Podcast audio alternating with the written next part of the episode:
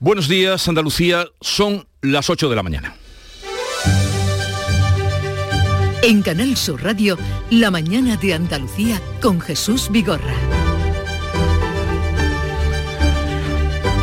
43.800 millones de euros, esta es la dotación de los presupuestos de la Junta para el próximo año. El dinero para pagar, gastar e invertir. Consignan mil millones más que otros años para la sanidad, lo que va a permitir renovar a los 20.000 sanitarios de refuerzo COVID que cumplen contrato a final de mes. Pueden también respirar con alivio los trabajadores de los ERTES. Ya están formalmente prorrogados los expedientes hasta el 28 de febrero. Y ya está en marcha la campaña de la gripe, comenzó ayer jueves y hoy 15 de octubre los centros de salud comienzan a suministrar la tercera dosis del COVID a los mayores de 70 años, una dosis en cada brazo, una de la gripe y otra del COVID. Y también queremos hacerle partícipes a nuestros oyentes y seguidores de cada día en Canal Sur Radio de que hoy en esta casa estamos de luto por la muerte de Alberto Petengui, el Peti. El Peti y otros tantos personajes más en los que se, se, multiplicaba el talento, la voz y el ingenio del Peti, a quien vamos a recordar con todos ustedes también, que fueron parte de su vida en la radio 30 años a partir de las 10 de la mañana.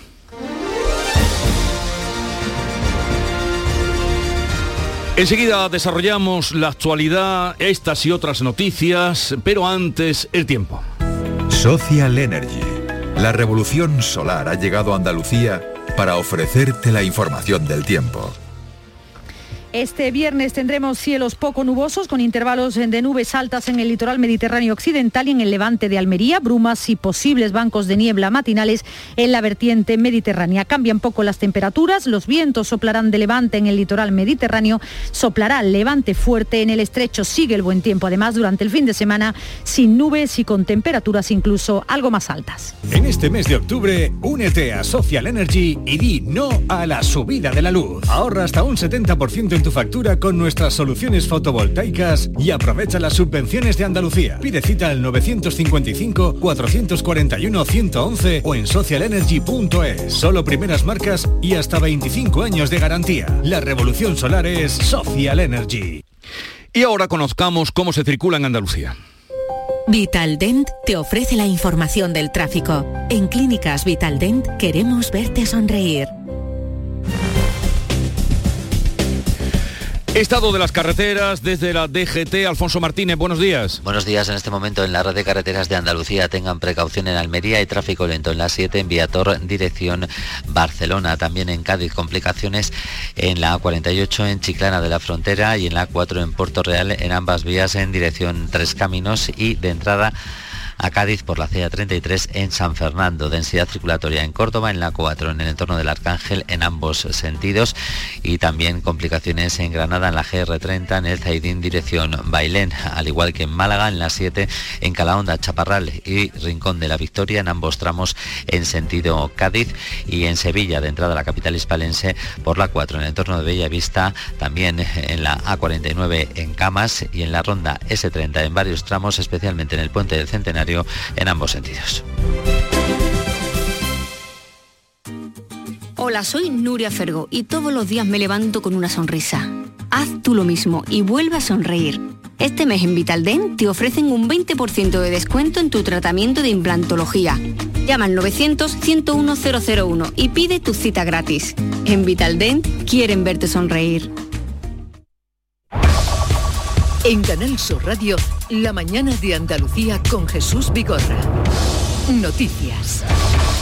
Intensa jornada este jueves en el Congreso de los Diputados. Se han ampliado los ERTES, se ha aprobado el decreto que obligará a las eléctricas a devolver los beneficios extraordinarios derivados de los altos precios del gas y también sigue adelante la ley conocida como solo el sí es sí. Vamos por partes. Carmen del Arco, Madrid, buenos días. Hola, muy buenos días. Sí, sí que fue una jornada intensa ayer en el Congreso. Y era Yolanda Díaz la que abría este pleno con una ampliación de los ERTES hasta febrero. Implica que van a quedar cubiertos los trabajadores hasta las puertas ya de la Semana Santa, porque la ministra de Trabajo lo que espera es que para ese momento ya haya una situación económica que permita ir eliminando esos ERTES porque vaya creciendo la contratación. Lo que recordó la ministra, por ejemplo, fue el contador cero, porque a los trabajadores en ERTE no les va a contar el tiempo para el subsidio de desempleo y este, recordó también, es el sexto acuerdo con los agentes sociales el que se ha prorrogado ya en el Congreso. Y en cuanto al precio de la luz, la ministra Rivera explicaba también en el Congreso que afectará a las eléctricas que repercutan sus costes del gas en el recibo, no a las que garanticen tarifas más estables. Cuéntanos.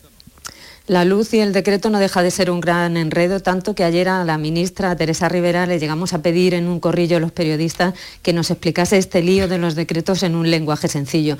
Nos dijo como si se lo explicara a mis hijas y le dijimos pues sí pero ni aún así quedó del todo claro. Lo que se aprobó en el Congreso fue ese decreto que rebaja las eléctricas el beneficio, pero ahora se podría corregir con otro nuevo decreto que están pensando en el Ministerio. Lo que van a tener que hacer ahora las eléctricas es decir a cuánto compran la energía y por cuánto la venden. Con todos esos números, y dice la ministra que con transparencia se podrían tomar nuevas medidas. De este tema además habló anoche Pedro Sánchez garantizando que se va a contener el precio de la luz los impuestos de ese recibo habrán bajado en un 61% y que los costes fijos se habrán reducido en su factura en un 50%.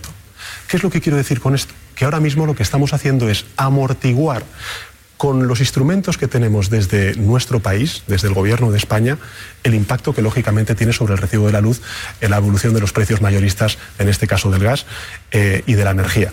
Pero hay más, porque el Pleno del Congreso ha rechazado las dos enmiendas a la totalidad que han presentado los grupos de Vox y Partido Popular al proyecto de ley de garantía integral de la libertad sexual, más conocido como el solo sí es sí, o conocida como la ley solo sí es sí. Eh, eso fue, como fue, Carmen, eh, eh, tumbar esa enmienda a la totalidad que se planteaba. Sí, sacó adelante su proyecto Irene Montero, aunque con el mensaje de varios grupos políticos de que van a presentar enmiendas para mejorarlo. Lo que ayer se rechazó fue el tema de los vetos, los que presentaban Vox y el Partido Popular son eh, temas como la prostitución, el abuso y las agresiones, las que van a tener que ser aclarados posteriormente en la tramitación parlamentaria. Irene Montero defendía así su ley de garantías de libertad sexual. Me comprometo hoy como ministra a trabajar con ustedes en lo que sea necesario, señorías, en lo que sea necesario para que ustedes vuelvan al terreno de juego del Pacto de Estado y que la tramitación de esta norma termine con ustedes votando a favor. Las mujeres de este país, voten a quien voten, se merecen nuestro acuerdo. Y sin duda, hoy seguirán las reacciones al acuerdo del Gobierno y Partido Popular para desbloquear la renovación de los órganos institucionales. Ya hay acuerdo para renovar los cargos del Defensor del Pueblo, Tribunal Constitucional, Tribunal de Cuentas y Agencia de Protección de Datos. Carmen.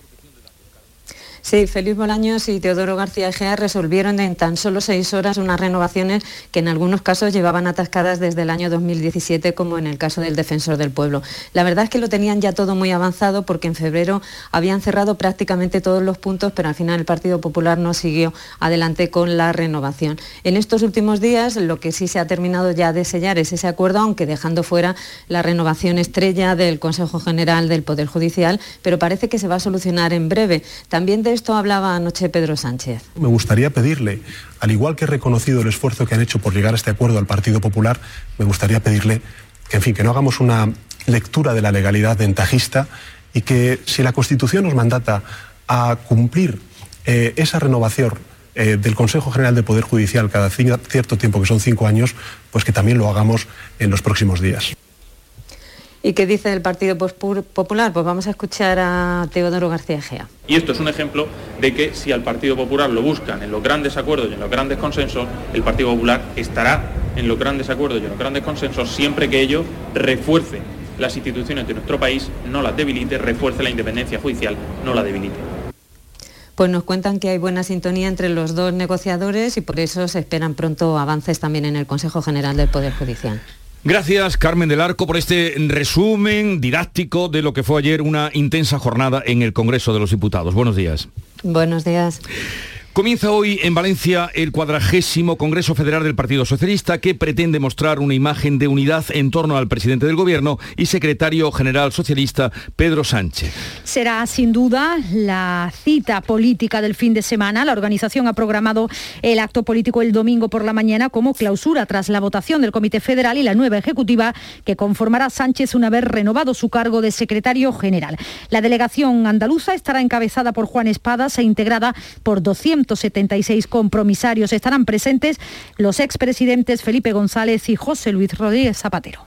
Nos informa Beatriz Galeano y la Junta contará con el mayor presupuesto de su historia en 2022. Serán casi 44.000 millones de euros, mil millones más que el año pasado para gasto sanitario. Son los primeros datos que se conocen. Por primera vez se va a llegar a esa cifra en sanidad. Lo anunciaba en la sesión de control al gobierno en el Parlamento andaluz el presidente de la Junta, Juanma Moreno. El presupuesto más alto de la historia que ha tenido Andalucía y el más alto de todas las comunidades autónomas.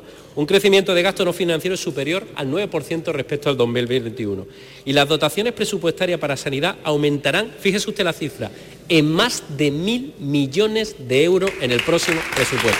Mil millones de euros. El presidente andaluz también ha asegurado que los sanitarios de refuerzo contratados durante la pandemia no van a ir a la calle cuando se les acabe el contrato. Son 20.000 profesionales que terminaban su vinculación con el SAS a finales de este mes de octubre. La portavoz del PSOE, Ángeles Ferriz, asegura que el gobierno tiene dinero de sobra para contratarlos, pero advierte de que si los deja marchar será muy difícil recuperarlos. Los dos han cruzado acusaciones sobre la falta de sensibilidad en la sanidad.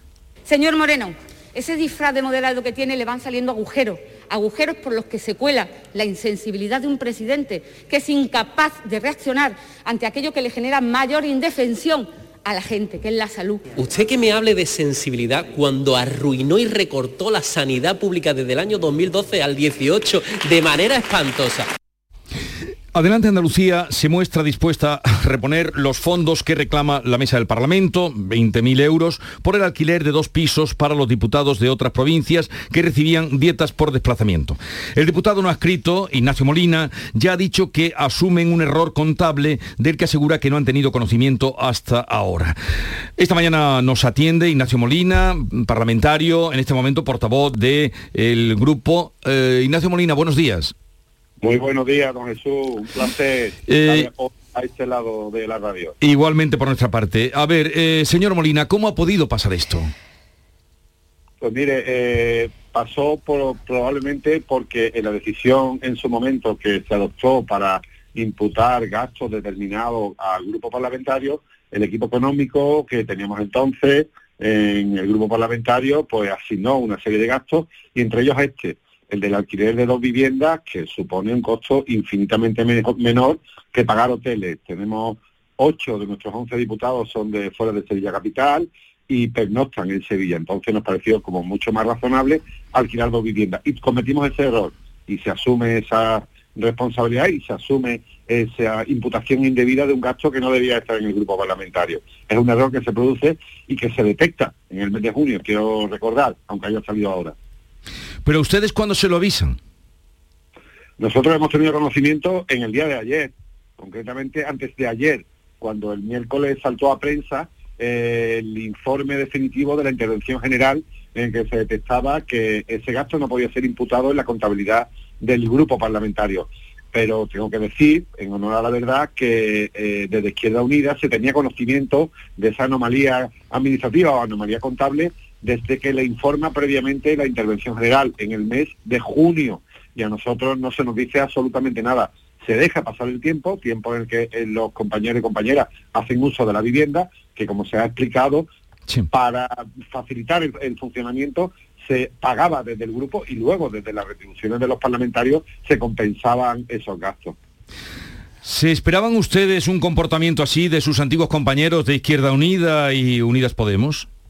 Tengo que decir que no, y me resulta enormemente triste eh, encontrarnos con esta situación sabiendo desde Izquierda Unida desde hacía ya tres meses de esa situación. De hecho, el propio informe de la intervención general, al que no hemos tenido acceso oficialmente porque no se nos ha facilitado, y hemos podido ver a través de, de otros compañeros de otros grupos parlamentarios que nos lo han facilitado, que se le comunicó en el mes de junio y que las alegaciones que presentó el grupo parlamentario, hoy en manos de Izquierda Unida, contenían varias cuestiones relacionadas con ese informe previo, pero no decían absolutamente nada del tema de la vivienda. Y si ya tenían conocimiento desde junio, una llamada de teléfono hubiera solventado esto en un minuto. Eh, exclusivamente para reconocer el error y efectivamente pasar a abonar eh, esos gastos con cargo a la contabilidad de Adelante Andalucía y no del grupo parlamentario. Bueno, por cierto, ¿ustedes qué nombre tienen? Porque la referencia que siempre hacen es los no escritos, el grupo liderado por Teresa Rodríguez, ¿ustedes cómo se denominan? Buena pregunta, don Jesús. Nosotros desde hace tres años somos Adelante Andalucía. De hecho, tan es así que Izquierda Unida y Podemos Andalucía formalizaron por escrito hace ya algunos meses el cambio oficial de denominación. El grupo Adelante Andalucía lo representan los 11 diputados y diputadas que fuimos expulsados. Y el grupo Unidas Podemos por Andalucía, oficialmente registrado así desde hace tres meses, pues lo forman los seis diputados de Izquierda Unida que quedaron tras la expulsión de los 11. Nosotros seguimos trabajando con Proyecto Andalucía, muchos medios de comunicación nos relacionan y, nos identifican claramente con Adelante Andalucía y nos seguimos considerando el grupo parlamentario de Andalucía, aunque formalmente el Parlamento no quiera entenderlo sí, Sí, por eso, porque le decían siempre a los no escritos. Bueno, pues eh, Ignacio Molina, eh, portavoz de Adelante Andalucía, gracias por habernos atendido. Un saludo y buenos días. Muy bien, muchas gracias a vosotros. Un saludo. La mañana de Andalucía. La vida es como un libro y cada capítulo es una nueva oportunidad de empezar de cero y vivir algo que nunca hubieras imaginado. Sea cual sea tu próximo capítulo, lo importante es que lo hagas realidad. Porque dentro de una vida y muchas vidas, ahora en Cofidis te ofrecemos un nuevo préstamo personal de hasta 60.000 euros. Entra en cofidis.es y cuenta con nosotros.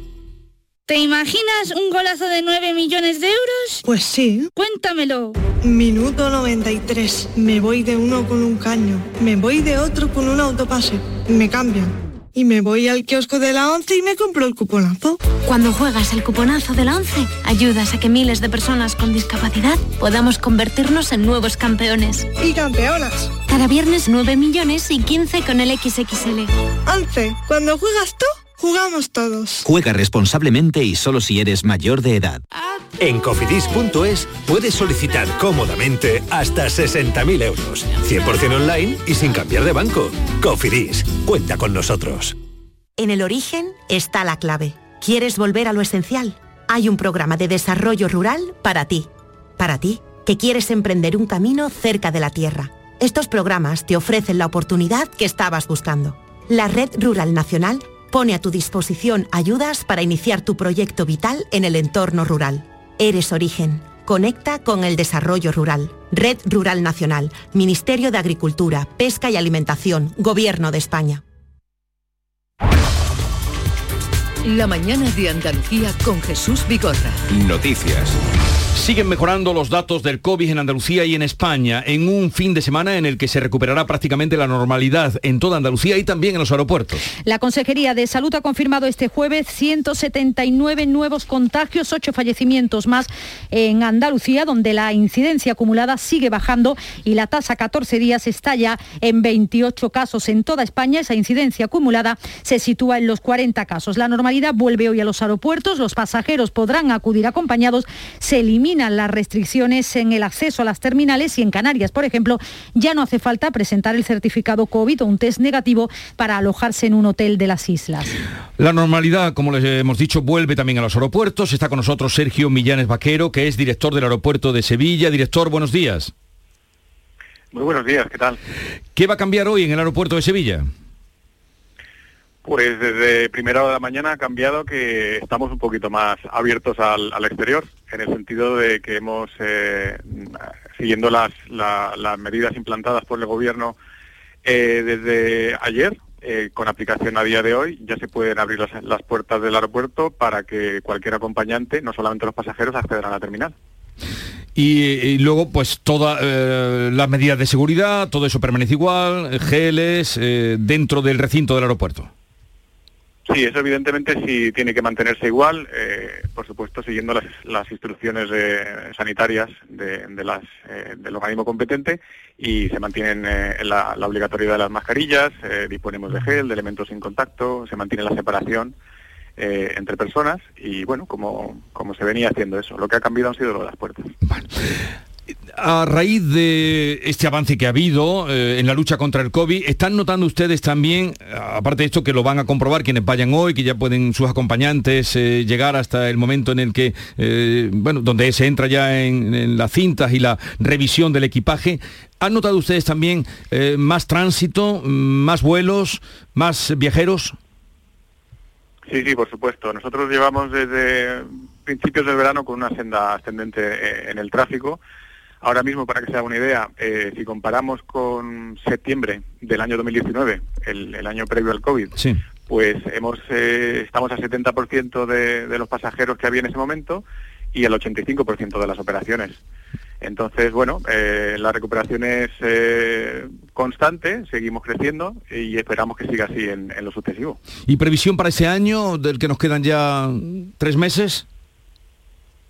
Bueno, eh, nosotros esperamos que, sigamos eh, recuperando tráfico poco a poco. Es, difícil siempre dar las previsiones y más en el contexto en el que estamos, pero confiamos en que sigamos esta, senda de recuperación y poquito a poquito vayamos recuperando el, tráfico perdido durante la pandemia. Bueno, pues muchas gracias por atendernos. Sergio Millanes Vaquero, director del aeropuerto de Sevilla. Un saludo y que vaya todo bien en esta eh, nueva o en esta vuelta a la normalidad en el aeropuerto de Sevilla y en todos los aeropuertos. Un saludo.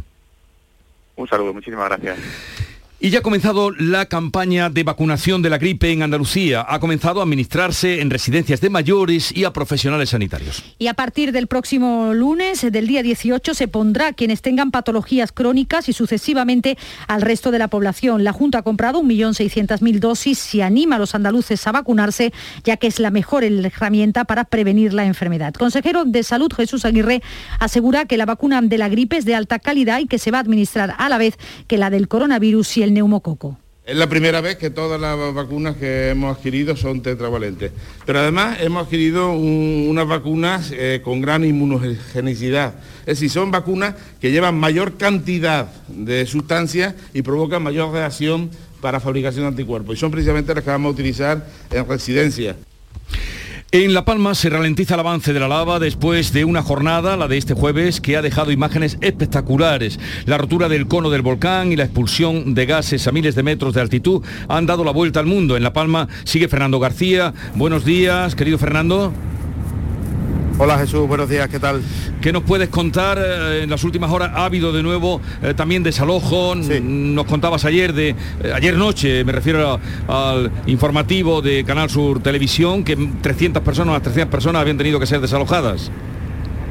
Sí, sí, y han seguido a lo largo de, de esta noche porque la lava continúa avanzando, el volcán no cesa y lo que está ocurriendo es que las mangas de lava, las lenguas de lava se están abriendo antes de llegar al mar y están eh, pillando mucho más terreno del que en un principio parecía que era previsible. Así que esa es la gran noticia del día. Por una parte, los desalojos que han seguido produciéndose y por otra, preocupa el cambio en la dirección del viento.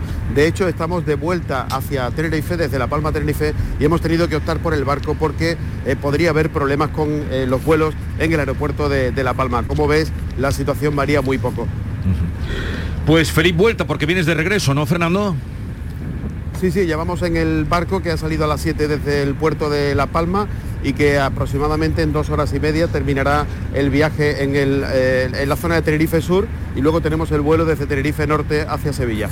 ¿La imagen o el momento que más te ha impactado, que más huella te ha dejado?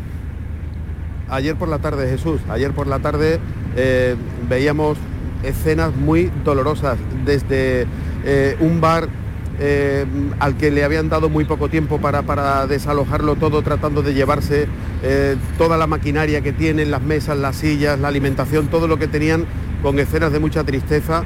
estuvimos en un polideportivo donde se estaba almacenando las pertenencias de las personas que no tenían dónde dejarlo por grupos. Se veían las neveras, los muebles, los sofás, las sillas y los, los cuadros, o sea, cosas muy personales con un folio donde ponía un nombre y un teléfono para que el día en que eso hubiera hmm. que haberlo desalojado del sitio, pues localizar a su propietario. Y en una nevera vimos imanes con fotografías de niños. A sus padres ni siquiera les había dado tiempo a quitarlos, ¿no? O sea, son escenas muy tristes. También hablamos con una mujer que había sido desalojada en la de ayer era la cuarta ocasión, porque vivía muy cerca del volcán, la desalojaron al principio, se fue a casa de una hija también desalojaron esa vivienda, después a casa de unas amigas también desalojaron esa vivienda y ayer tuvo que vivir de nuevo el cuarto desalojo. Es absolutamente una auténtica tragedia. En lo profesional el viaje ha sido formidable, maravilloso. En lo personal hemos sufrido muchísimo durante esta semana que hemos permanecido en la isla. Y seguro que no lo olvidarás si nos lo has contado también para hacernoslo sentir. Eh, buen regreso, Fernando, un abrazo y muchísimas gracias por tu colaboración. Gracias Jesús, siempre a vosotros.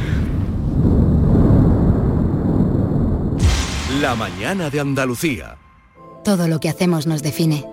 Cada acto habla de quiénes somos, de lo que nos importa. Ahora tenemos la oportunidad de decir tanto con tan poco. La oportunidad de mostrar lo mejor de nosotros. Por nuestro futuro. Por tu futuro. Llena tu mesa de Andalucía. Junta de Andalucía. Buenos días. En el sorteo del cupón diario celebrado ayer, el número premiado ha sido 59.439. 59439. Asimismo, el número de serie correspondiente a la paga, premiado con 3.000 euros al mes durante 25 años, ha sido 35035. Hoy, como cada día, hay un vendedor muy cerca de ti repartiendo ilusión. Disfruta del día y recuerda, con los sorteos de la 11, la ilusión se cumple. La mañana de Andalucía con Jesús Bigorra. Noticias. En Huelva la Virgen del Rocío regresará en mayo, ya se sabe, de 2022 a la aldea. Lo decidió anoche en Cabildo Extraordinario la Junta de Gobierno de la Hermandad Matriz de Almonte. Sebastián Forero. Buenos días Jesús, los hermanos fueron citados en la parroquia de Asunción en el turno de ruegos y preguntas. Las opiniones manifestadas coincidieron en que la imagen de la Virgen del Rocío permanezca en la parroquia de la Asunción de Almonte hasta mayo de 2022, si la situación sanitaria lo permite. Así tomaba la decisión anoche el presidente de la Hermandad Matriz, Santiago Padilla. Aquí el pueblo se está manifestando mayoritariamente porque la Virgen vaya en mayo, pues que vaya en mayo. La patrona de Almonte debía haber regresado a su ermita Jesús en mayo de 2020, pero la situación sanitaria impidió eh, la celebración de citas masivas como la que supondría el traslado de la Virgen. Tampoco se ha podido celebrar la romería durante dos años consecutivos en los que Almonte ha vivido los cultos de Pentecostés en un formato más íntimo y con la parroquia a puertas cerradas en el año 2020. Eh, pues ya lo saben, eh, informó Canal Sur Radio, mayo de 2022, traslado de la Virgen de Rocío a la aldea de Almonte. Y en Sevilla todo preparado para la salida extraordinaria del Gran Poder mañana. Eh, Pilar González. La Basílica del Gran Poder abre ya esta mañana a las 9, donde está ya expuesto el Señor de Sevilla en Andas, tal como irá en misión pastoral a tres barrios de la capital a partir del sábado, donde la hermandad realiza una importante labor social. El traslado se suspendió hace un año y es ahora cuando se puede hacer. En la ciudad se ha organizado un amplio dispositivo y es que la imagen del Señor saldrá de su basílica en pleno casco histórico y atravesará toda la ciudad hasta llegar allí a los pajaritos, en el otro extremo. El hermano mayor Ignacio Soro confía en que todo salga bien van a venir personas de todo de toda España. Tenemos constancia de que van a, hay viajes organizados para venir a, ver el Señor en estos traslados y para participar también de los actos y de los cultos que vamos a, realizar allí en cada parroquia. Por lo tanto, es un acontecimiento de tal magnitud que necesita la atención de, todas las administraciones. Se espera una gran afluencia de público y visitantes llegado desde distintos puntos de Andalucía. Estará tres semanas en esos tres barrios y luego regresará a la catedral y desde allí a su basílica ya el 6 de noviembre. Otra señal de la vuelta a la normalidad es que regresa Simov, el Salón Internacional de la Moda Flamenca va a celebrarse en Sevilla en su fecha habitual, Jesús, del 3 al 6 de febrero del año que viene, con desfiles y con zona expositiva. Su organizadora Raquel Revuelta espera que el sector se reactive tras la cancelación de ferias y romerías, lo que obligó a diseñadores a reinventarse y a otros a echar el cierre de sus establecimientos. En el momento más álgido dejamos a la industria de la moda flamenca y nos pegamos un batacazo, el batacazo del siglo. Ahora ellos recogen esta noticia pues, con muchísima ilusión y, con mucha energía y con muchas ganas. Ya, pues tres eh, símbolos o señales de esa vuelta a la normalidad, o cuatro si quieren añadir el aeropuerto o los aeropuertos. el traslado de la Virgen del Rocío a la aldea del Monte en mayo, la salida mañana del Gran Poder, la vuelta del Salón Internacional de la Moda Flamenca y todo lo que está por descubrir. Estamos a punto de llegar a las ocho y media, luego abriremos tertulia de actualidad, hoy con Antonia Sánchez, Juan Manuel Marqués y Javier Rubio. Y a partir de las 10 de la mañana, como les hemos anunciado, vamos a hacer un tributo, un recuerdo, un homenaje a nuestro compañero Alberto Petengui, Peti, Hugo de Veró, Rogelio, eh, Angelito Recogío, en fin, todos los personajes que aquí interpretó nuestro querido compañero que nos dejaba en la noche de ayer. Son las ocho y media de la mañana.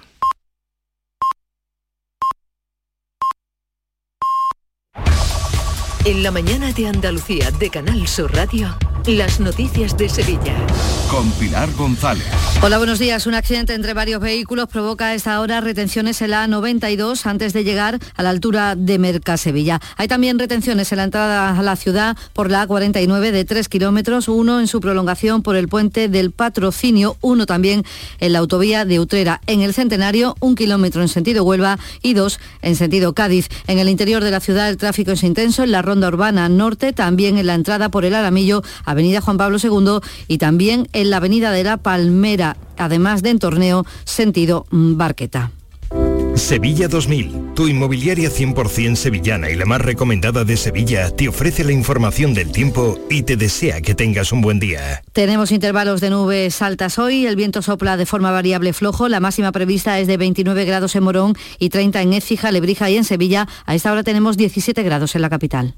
¿Quieres vender tu vivienda en 30 días? Inmobiliaria Sevilla 2000, especialistas en servicios al propietario. Le regalamos valoración de su propiedad, certificado energético registrado, reportaje digital profesional con vídeo más planos y publicamos su inmueble en más de 100 portales inmobiliarios. Inmobiliaria Sevilla 2000, única inmobiliaria de Sevilla con certificado de calidad AENOR ISO 9001. Búsquenos en internet o en 955 51 33 00. Sevilla Capital y Provincia cerrará el año con una subida del Producto Interior Bruto de 5,4% y en 2022 el incremento será mayor. Se consolida así la recuperación económica según el barómetro del Colegio de Economistas de Sevilla, un estudio que ha dirigido la profesora María del Carmen Delgado, que señala además que el mercado laboral también se recupera. El desempleo terminará el año en torno al 21,4% y el que viene bajaría por primera vez desde 2009 del umbral del 20%. Esto eh, hace superar ya eh, los valores que teníamos previo a la crisis en número de ocupados, que si observan el segundo trimestre del año 2019 estaban en 735,3 eh, miles de ocupados. Por lo tanto, el mercado laboral también está recuperando sus cifras previas a la pandemia y está siguiendo una línea eh, positiva. El Salón Internacional de la Moda Flamenca regresa a Sevilla. Simov ha notificado ya a los diseñadores que regresa en su fecha habitual del 3 al 6 de febrero y con el formato de siempre, tres jornadas de desfiles, un espacio positivo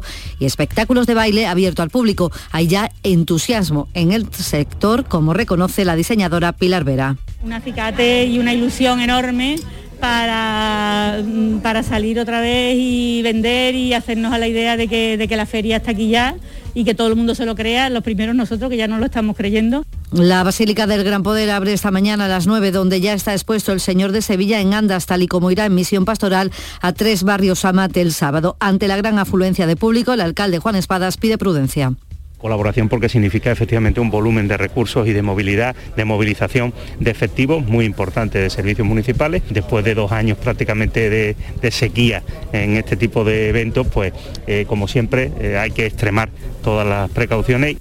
Renfe amplía desde el viernes la oferta del AVE Sevilla-Madrid con cuatro trenes. Se recuperan los trenes con salida de la estación de Atocha a las 3 y a las 6 de la tarde y de Sevilla-Santa Justa a las 4 menos cuarto y 7 menos cuarto de la tarde. Y unas 435 personas se van a beneficiar en nuestra provincia de los nuevos programas de formación y empleo que sustituyen a las antiguas escuelas taller. Se combina, como saben, formación y práctica. Se cobra el salario mínimo interprofesional durante el curso que dura un año. Los ayuntamientos tienen que presentar sus solicitudes, ya que son los encargados de gestionarlos y ofrecer además la formación acorde con las necesidades de empleo de cada municipio. La delegada de empleo de la Junta en Sevilla, María del Mar Rul, espera que haya una buena respuesta están receptivos porque realmente hay una necesidad, una tasa de desempleo elevada en nuestros municipios y una necesidad de tener profesionales y de formar gente para incorporar al mercado laboral y con una formación digna y de calidad. Y esto es lo que es nuestro propósito. En sucesos ha quedado en libertad el hombre de 38 años con antecedentes detenido por intento de homicidio de su expareja. La portavoz policial Macarena de la Palma ha señalado que el detenido conservaba un juego de llaves del hogar familiar. La esperó escondido en el domicilio de ella e intentó agredirla con un cúter cuando entraba por la puerta. La víctima llevaba en brazos a su bebé de 15 meses e iba acompañada por un amigo quien se interpuso entre los dos resultando herido. Bueno, pues detenido y puesto ya en la calle. A esta hora 17 grados en Sevilla, 16 en Tomares, en el Viso del Alcor 15 y en Guillena 16.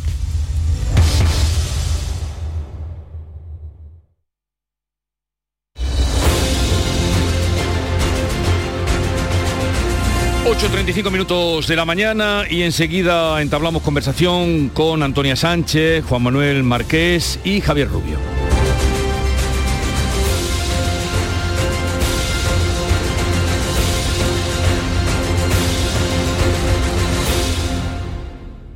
La mañana de Andalucía. Buenos días. En los tres sorteos del triplex de la 11 de ayer, los números premiados han sido 931, 931, 682, 682 y 52, 052. No olvides que comprando Lotería de la 11 colaboras con una gran labor social. Pídele el triplex de la 11 a tu vendedor, también en puntos de venta autorizados o en juegos11.es. Recuerda que hoy, como cada viernes, tienes un bote millonario en el sorteo del Eurojackpot de la 11. En la 11 nos mueve tu ilusión. Que tengas un gran día.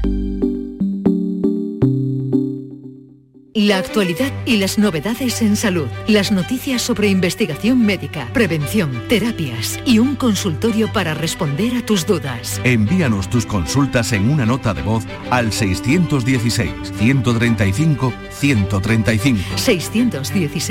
616-135-135.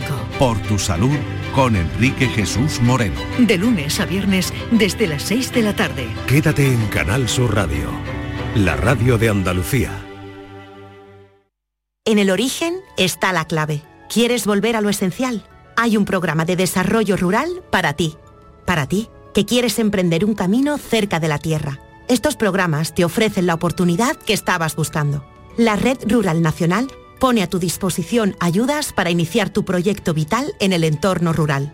Eres origen. Conecta con el desarrollo rural. Red Rural Nacional, Ministerio de Agricultura, Pesca y Alimentación, Gobierno de España. Buenos días. En el sorteo de mi día de la 11 de ayer, la fecha ganadora ha sido 19 de marzo de 1990. y el número de la suerte, el 5. Pide mi día a tu vendedor, también en puntos de venta autorizados o en juegos11.es. No olvides que comprando Lotería de la 11 colaboras con una gran labor social. Y recuerda que hoy, como cada viernes, tienes un bote millonario en el sorteo del Eurojackpot de la 11. En la 11 nos mueve tu ilusión. Que tengas un gran día.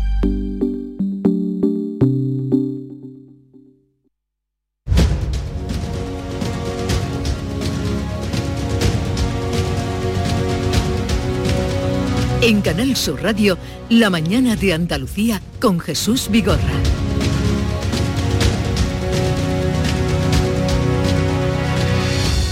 Hay mucha información sobre la mesa y vamos a analizarla con Antonia Sánchez, su directora de La Voz de Almería. Antonia, buenos días. Hola Jesús, muy buenos días. ¿Qué tal estás? Muy bien, ¿y tú? ¿Por dónde va a llegar el AVE antes?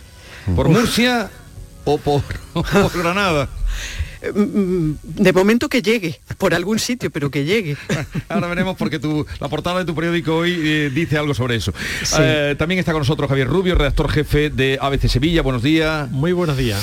Y bueno, te veo bien, a ti te veo en, en Sí. persona, te veo estupendamente y veo todavía, mm, no diré mejor, pero sí más, eh, más juvenil. Sí, Más juvenil, Mm, ¿no? totalmente. a, a Juanma- a Juan Manuel Márquez Perales, buenos días. Buenos días, Jesús. ¿Qué has venido corriendo? Poquito a poco. no, es que voy ahora a nadar un poco. Que tengo la espalda un poquito doblada. No, hombre, no, no, no, no es que la tenga doblada. es que viene bien estirar la espalda en la piscina. Venía más animoso, ¿verdad? Ahora se ha puesto más Sí, solemne. sí, hombre, es que me has dado un corte macho mayúsculo. ¿Por qué? Hombre, porque sí, lo de la juventud. Tampoco soy tan joven. Tengo Pero- ya. pero- ¿eh? pero no, pero digo aspecto soy- juvenil. Ah, eso sí, pero soy de las primeras de Pfizer, ¿eh? Soy de- yo soy de, de los primeritos. sí, sí, pero yo soy de la otra. Ah, bueno. Esto ha marcado ya nuestro calendario, ¿eh? Ha marcado nuestra vida. Yo quisiera que me, eh, en fin, que mm, los presupuestos siempre son difíciles de entender, pero vosotros vais a hacer por lo menos lo que, eh, lo que que sabemos y lo que ha trascendido para que la gente nos entienda. Han subido considerablemente, se habla de que son los presupuestos más altos de la historia, siempre cada año. Triste el año que nos subieran un poco más, ¿no? Pero claro Bueno, que aquí han subido. los ha habido, ¿eh? Los ha habido. Los ha habido. Ha, hue- ha habido presupuestos restrictivos porque no había dinero y había que Sí. recortar. Eso así. Bastantes. Estos son los eh, más altos Estos de la historia, pero presupuestos- suben un 9%. La subida es muy Estos considerable. presupuestos son los más altos de la historia y que yo de la Junta de Andalucía estamos hablando, ¿eh? de la Junta de Andalucía sí, y que yo recuerde eh, la subida también más alta que yo recuerdo ¿eh? yo recuerdo quizás algún año un 5% pero un 9% no lo recuerdo no sé si en los primeros años de la autonomía cuando ya se empezaron pero- a, a pero recibir transferencias transferencia pero en un año digamos ordinario es, es- es la mayor cantidad Eh, esto se debe a que hay fondos europeos y que las transferencias del gobierno central son bastante grandes y que las previsiones económicas pues son de mucho aumento. Estos son unos presupuestos bastante fáciles de hacer. eh, Hasta yo lo hubiera hecho. Bueno, yo, no, no, yo te No, quiero no, te vengas arriba. No, yo no, lo hacen los técnicos de la Consejería de Hacienda y el político está para mediar cuando hay algún tipo de conflicto. En este asunto yo creo que Juan Bravo no ha debido de tener, eh, no ha debido de tener muchos conflictos. Son unos buenos presupuestos, la partida de sanidad aumenta bastante, con lo cual yo creo que el Partido Socialista no tiene Mm. ningún motivo o pocos motivos para oponerse. Es verdad que Vox tampoco los, los debería de tener, pero son unos presupuestos bastante que están son bastante aceptables. Sí, pues como, como acabas de, de comentar, em, son además no comprometedores, ¿no? Hmm. Eh, a- a- tal y como estás describiendo, son comprometedores, porque mm, es difícil eh, argumentar un no o, o incluso hasta una abstención. Em, eh, siendo unos presupuestos que es verdad que faltan todavía eh, por conocer Sí. en detalle, pero como estos, estos números eh, gruesos de, man- de momento lo que invitan a deducir es que van a ser muy expansivos, que, que van a ser inversores, que se, eh, eh, se apuesta por esos servicios públicos, fundamentalmente la sanidad, que eh, en la que bueno en los últimos tiempos eh, todos hemos puesto la, la mirada y presumiblemente en educación también al menos se mantendrá un- una inversión, pero bueno, todos estos detalles todavía eh, están por conocer. Eh, pero claro, si hay un incremento y faltando saber cuánto de eso viene de, exactamente de fondos eh, europeos, mm, anticipa que van a ser unos, unos presupuestos muy expansivos y un- y unos presupuestos em, insisto, comprometedores para, para el resto de los partidos políticos, ¿no? A la hora de, de- de apoyarlo o de argumentar un no apoyo, con lo cual, siendo lo último de esta ah, legislatura y, y en puertas de unas elecciones, em, pues claro, eh, la, la jugada parece bastante clara, ¿no? Aparte de que hay argumentos económicos y sociales para, para hacer unos presupuestos expansivos más que de sobra.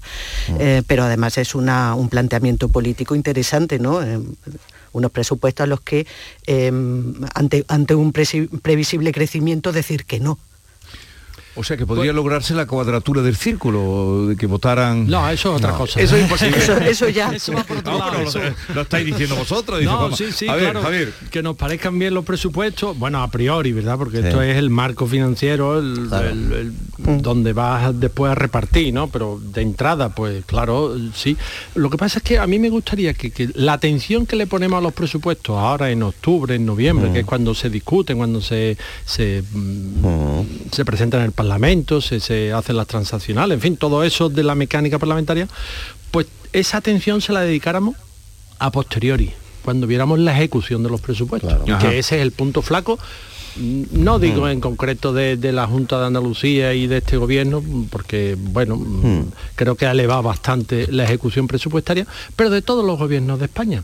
Entonces el papel lo aguanta todo, ¿verdad? Se cuadran unas cifras mm, en- desorbitadas que, que- que al, al común de los mortales se nos escapan, ¿verdad? Mm, 42 2.800 millones de No, euros. 43.800. 43.800. Casi 40 44. Claro, ¿eso cuánto es? Eso es una barbaridad de dinero, ¿no? Mm. Pero, pero después mm, vamos a, a- a descender cuando llegue... Ahora mismo tendríamos que estar discutiendo, por ejemplo, del presupuesto del año pasado. O sea, ¿qué, ¿qué se hizo con ese presupuesto? ¿Dónde al final acabaron las partidas? Porque después, claro, entra el carrusel ese de, modificaciones de crédito y vas cambiando, cambiando, cambiando. Y, y lo que ejecuta no tiene nada que ver con lo que presupuesta. Bueno, se acerca, se van acercando cada vez más, pero es verdad, yo coincido con Javier en que la ejecución presupuestaria es básica para conocer qué es lo ocurrido. El presupuesto no deja de ser una suposición de unos, de- claro, de unos ingresos y después de unos gastos. Y es verdad que te pueden fallar las dos cosas, bien porque no se ejecute o bien porque no haya tantos ingresos. De todos modos, vamos a ver, de ese presupuesto tan enorme, esos mm, mm, miles de millones de euros mareantes de los que Fraga decía, Garbanzo, hábleme usted en Garbanzo, Sí. porque ¿te acuerdas que aquel debate presupuestario en la transición? Y hábleme usted con Garbanzo porque yo estoy mareado, ¿no? Pues es verdad, vamos a ver, de ese presupuesto el 90% es comprometido. Son, Ya, son ya, gastos claro. comprometidos. Las partidas de personal, de funcionamiento, el pago de la deuda, que es el principal cap- capítulo, el capítulo más, más cuantioso es el pago de la deuda. Eso se ejecuta. No, ¿Dónde está lo que no se ejecuta? Mm, Muchas veces en la inversión, en el porcentaje que se dedica a la, a la inversión, que, que es, un porcentaje un porcentaje muy bajo. Pero mira la inversión en el caso del de los presupuestos generales del estado por ejemplo en el de la junta no lo tengo analizado la inversión de la, para el año 2022 equivale a los tres años anteriores. A los tres años anteriores porque como decía Javier antes venimos de hacer Hombre, claro, la presupuestos en la crisis ¿no? y antes de la pandemia eran unos presupuestos absolutamente restrictivos por eso decía yo que yo era capaz de hacer lo difícil eran los que hacía Carmen Martínez Aguayo cuando tenía que recortar pues las pagas estas de los funcionarios eh, poner ingresos mm, que eran difíciles de cobrar como aquellos solares que iba a vender la Junta, ¿de acuerdo? la Que ahora ya ha empezado Juan Bravo a vender algunos que siempre aparecían Sí, sí, en los sí. presupuestos y siempre preguntaba, pero esos solares cuándo se van a vender. en fin, eh, pero eh, quiero decir que es un presupuesto ba- bastante, bastante aceptable. Estos son unos presupuestos bastante Pero a ver, ¿y este subidón de dónde viene? Como decía aquel Este eh, subidón viene- castizo de la chica del 17, ¿de dónde saca Pues para tanto esto- como destaca? Este subidón viene de que la previsión de gasto, econo- de, de ingresos económicos por, por el fin de la pandemia es muy alto. Y después hay una cosa, el gobierno central le ha perdonado a la Junta la liquidación del año 2020 que tendría que pagar ahora, que son mil y pico de millones de euros. O sea, hay mucho dinero. Esa teoría del gobierno andaluz de que el gobierno central lo castiga y lo castiga, vaya, no es cierto. Bueno, si lo pones en relación con lo que le da a otras comunidades, dices tú, oye, tampoco pues, bueno, sí. Vamos a ver la- mm, Con tampoco Cataluña hay una desviación que En el obedece sistema- eh, a razones el políticas. sistema financi- el sistema de, no el, el sistema de financiación autonómica no tiene ese desvío no, en el No, caso no, de digo la Cataluña, inversión, en digo la inversión, pero la, inversión, inve- la inversión del gobierno central no viene en el presupuesto de Andalucía Ya, ni en ya, el ya, presupuesto sí, de sí, Generalitat. claro, claro, Mm. Que hay un, un- un trato un trato de Eso es. bueno de favor a Cataluña en estos Bueno, presupuestos que generales del Estado es qué, verdad es, es- es cierto pero Andalucía tampoco ha salido mal parada en inversión ¿eh? que es una inversión Bueno, proporcional a la población que- que- ahora que- si que vamos hable- por que barrios Antonia. No, si vamos por barrios sí Claro, si vamos sí. por barrios, Ah, exactamente, a todo el mundo no- Vamos por provincia, ¿qué por? Sevilla No mal otras provincias sí salen bien Sevilla Ah. o Almería sale muy mal Muy mal, muy mal. Sí. A ver, Eh, ¿cómo por eso sale que la? La- lluvia no, no cae igual para, para todo en este caso, porque y será interesante luego ver em, el cómo se contrapone eh, o el cómo se vende por provincia ese presupuesto de la Junta Claro. eh, frente al presupuesto de- del Gobierno Central. En el caso de Almería, desde luego ha sido un, bueno, decir un jarro de agua fría quizá es un poco un poco suave, ¿no? Pero, pero ha sido desde luego un, un enorme chasco Sí. porque bueno, pues bajamos pues prácticamente a la, a la mitad de, de inversión, ¿no? Em, aquí, como, como sabéis, sabéis, hemos hablado repetidamente, em, el, proyecto del AVE es ahora mismo, mm. eh, digamos, la prioridad de, los gobiernos y la prioridad de la sociedad, de los agentes socioeconómicos, em, y desde luego el, el AVE eh, sufre un, recorte eh, con respecto al dinero que, ya estaba en los presupuestos anteriores. Ah. Y aquí vuelvo al argumento de, Javier y tomo eh, retomo el argumento de Javier, de ese dinero que estaba presupuestado el año pasado, pues se ha ejecutado una cantidad ínfima, ¿no? de unos cuarenta y tantos millones con respecto a 600 y pico que había, que había presupuestado. Con lo cual, pues bueno, la sociedad almeriense esto lo ha recibido pues como una auténtica bofetada faltan explicaciones, evidentemente faltan explicaciones que esperamos que, van a empezar a dar a partir de hoy mismo. ¿Sabes quién tiene que dar las explicaciones? Porque mm, hay, hay, un problema similar en la provincia de Huelva, en Almería, que la has citado tú, y yo creo que en la provincia de Sevilla, donde desde el año 92 la mantienen prácticamente a pan y, agua. Eh, yo voy a Valencia ahora al Congreso del PSOE y desde el aeropuerto a Valencia hay dos líneas de metro y también hay una línea de metro al Palacio de Exposiciones. En Sevilla hay un autobús que te lleva al aeropuerto y si tienes que ir a Sevilla Este, al Palacio de Feria y Congreso de Sevilla, pues vamos... a cinco minutos. Es, como, si me... Vamos, prefiero ir a Villamartín, ¿me entiendes? prefiero ir a Villamartín. O sea, en lo de Sevilla es paupérrimo. Pues mira, quien tiene la culpa más que los gobiernos son en este caso, los diputados provinciales del Partido Socialista. Y hablo del Partido Socialista porque son los que, los que gobiernan en estos momentos. A ver, los diputados socialistas de la provincia de Almería, ¿dónde están? Estos son los que tienen que dar la cara, porque estos son los que tienen que estar hablando con el ministro de Fomento y ahora con la ministra de Fomento desde hace muchísimo tiempo para que haya obras que se hagan. Porque mira, en Andalucía hay obras que son, yo diría, de Estado que es el corredor mediterráneo que tiene que llegar de una vez a Almería y el, corredor mediterráneo central, como le llamemos, que es Algeciras. Eso es que es de Estado, es que eso tiene que estar hecho ya. Tiene de Estado y de interés europeo. eso, eh, eh, eso, yo creo que los culpables, más allá de los gobiernos, vamos a ver, es que hay unos diputados provinciales que su trabajo es eso. Yo vengo de una provincia, en la provincia de Cádiz, que ha tenido siempre marcada una agenda de infraestructura y el PP y el PSOE sabían perfectamente todo lo, que, había que, hacer. y con la autoviaje en los barrios se dieron unos tostones monumentales hasta que, hasta que se hizo. Teófila Martínez la dio mortal con, con, el, puente, pero es que después cuando gobernó el PSOE a Madalena Álvarez, los cogieron los diputados del PSOE y le dijeron, mira, aquí no vamos a discutir si túnel o puente, que es lo que estáis haciendo ahora en Sevilla. Aquí se va a hacer puente y ya está. Y, hay otras provincias donde los diputados provinciales, macho, yo realmente, perdón por la expresión, no sé realmente lo que hacen, porque a esta gente son los que hay que ponerle la, la, cara colorada.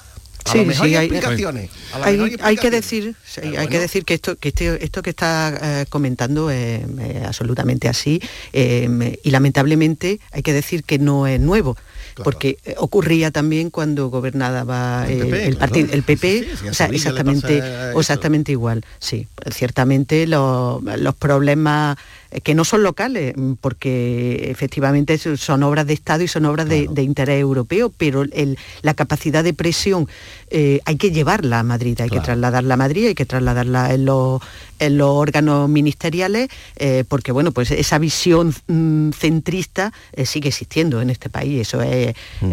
eso es indiscutible y, solamente con una capacidad de presión efectiva se acaban consiguiendo que la obra salga en tiempo y forma. Otra cosa es que eh, salgan, bueno, pues cuando, cuando tengan que salir. Pero eso es que Almería, mm, lamentablemente, tenemos una larguísima experiencia eh, y, terrible experiencia al respecto con carreteras, eh, con trenes y con, todas las infraestructuras. Pues la verdad es que no es de recibo.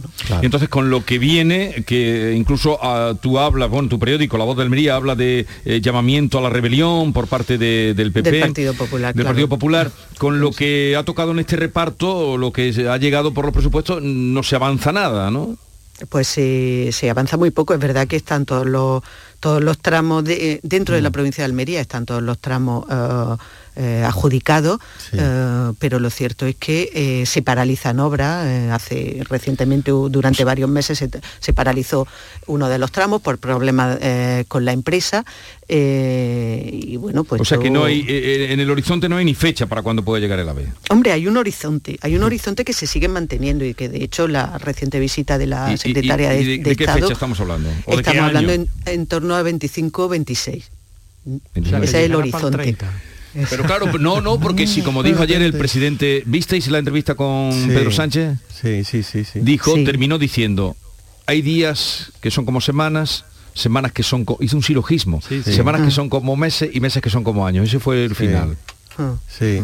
Digo que Bueno, este- por y- esa y- teoría... De todos modos, Y años que son como décadas. De todos modos, cuando las obras están adjudicadas, mm, Ya ya, están tiene- ya están, ya están. El, el problema es Bueno, cuando estamos en que- la discusión que si la es un puente la o em- un túnel. La empresa quiebre o la empresa no Sí, tenga pero tal cuando las em- cuando- exactamente cuando si la, obra, la- cuando la obra Mira. está adjudicada puede haber retrasos pero son retrasos de Mira, construcción es una cuestión de voluntad. Sí. Por mm, un caso de Sevilla que Juanma y bueno, nosotros pues lo conocemos y yo eh, eh, lo saco ahora a colación. El puente del centenario que hay que cambiarle, el puente mm, que es el, el- el, mm, el paisaje que se dibuja al final de Sevilla hacia el sur, ¿verdad? Que cierra la circunvalación, ese puente hay que cambiarle los tirantes. Los tirantes, pues es un puente atirantado, llevan 30 años, tiene eh, unas deficiencias, hay que cambiarlo. Eso cuesta 110 o ciento y pico millones de euros.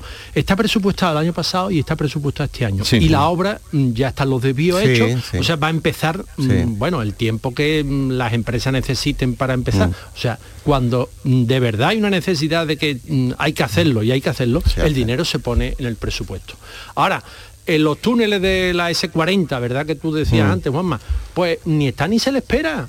Pero así, y, y se- o el museo arqueológico, un millón de euros. Bueno, con un millón de euros, ¿qué rehabilitación se va a hacer? Eso será para vallarlo, para ponerle una seguridad, ¿no? Y para decir unos carteles, "Mm, estamos en obra, pero ya empezarán. Entonces, cuando hay voluntad, las cosas se hacen. Tú dices, cuando está el dinero consignado, entonces es cuando Entonces- te lo crees. No, no, No, cuando no. está adjudicada la obra. Adjudicada. Cuando la obra se adjudica, dice, bueno, Cuando ya hay tiene alguien que va a poner una certificación ya- de pago y está pidiendo el dinero, ahí sale, entonces hay que ahí pagarlo. sale para adelante, sí. Lo importante sí. es la adjudicación de la obra. Mientras haya proyectos de estudio y eso, ¡oh! ver, sí, eso se puede Antonio. eternizar, eso ya puede ser, vamos. Pero eh, bueno, no, yo quería comentar también, porque eh, citaba Javier un, un caso concreto de una obra en Sevilla. Fijaos si importante eh, eh, el AVE, el, el corredor, en este caso de mercancías, por supuesto de viajeros, eso ya Sí. va, de, va de SOA, ¿no? Eh, pero de mercancías para, para la provincia de Almería, que estamos hablando de que a, a muy corto plazo, por, por esa directiva europea adaptada a la legislación española, la huella de carbono se va a penalizar. Sí. De Almería salen en torno a mil camiones diarios con destino a los, cami- a, a los mercados europeos. Preguntaba, me preguntaba Jesús por el horizonte. El horizonte estamos hablando, yendo bien y cumpliéndose este horizonte que se ha dado, 2025-2026. ¿Qué va a pasar mientras tanto con esos camiones, eh, con ese transporte por carretera que tiene que salir hacia, hacia los mercados Para- europeos? ¿no? Entonces, para, para la provincia de Almería, el final del, del- del corredor mediterráneo, que yo creo que, el- que va a terminar la provincia de Almería, porque por las véticas no va a llegar a las otras provincias, las otras provincias tienen que ir por el, por el, por el central, pero para la provincia de Almería es un bombazo económico porque es que le, le hace una conexión perfecta Hmm. con el con, con- con el resto de Europa y Almería es la huerta de Europa, o sea, Almería es una de las grandes una de las grandes beneficiadas todas las provincias mediterráneas, ¿eh? las provincias mediterráneas Ujú. tienen un futuro con ese arco mm, eh, monumental. Y, y para el Algeciras Bobadilla, ¿qué va a pasar ahí? Bueno, no sé ahora mismo cómo Ay, está. no, hay, se, se ha presupuestado Se ha bastante presupuestado. dinero, se ha presupuestado bastante dinero, sí, se ha propuesto. Pero yo creo que está todavía en estudio, está en proyecto por lo menos. Yo no mm, veo que eso se hacen reformas, se Sí, va a un centro, pero efectivamente ahí no hay todavía no hay no hay nada claro, Es que- pero creo que sí hay un dinero bastante curioso esta vez para, para ello, ¿eh? Yo no sé si son 200 millones o, o algo así. Pero adjudicado no, no, adjudicado, está. no, adjudicado, Es que es lo que, lo que se cree eh, Javier Rubio. Pero es que el, el tren de Algeciras, Bobadilla, ¿Cuántos años llevamos escuchando? Llevamos oyéndolo toda, la vida. Eh, Desde que ejercemos el periodismo. ya se hablaba de ese tren.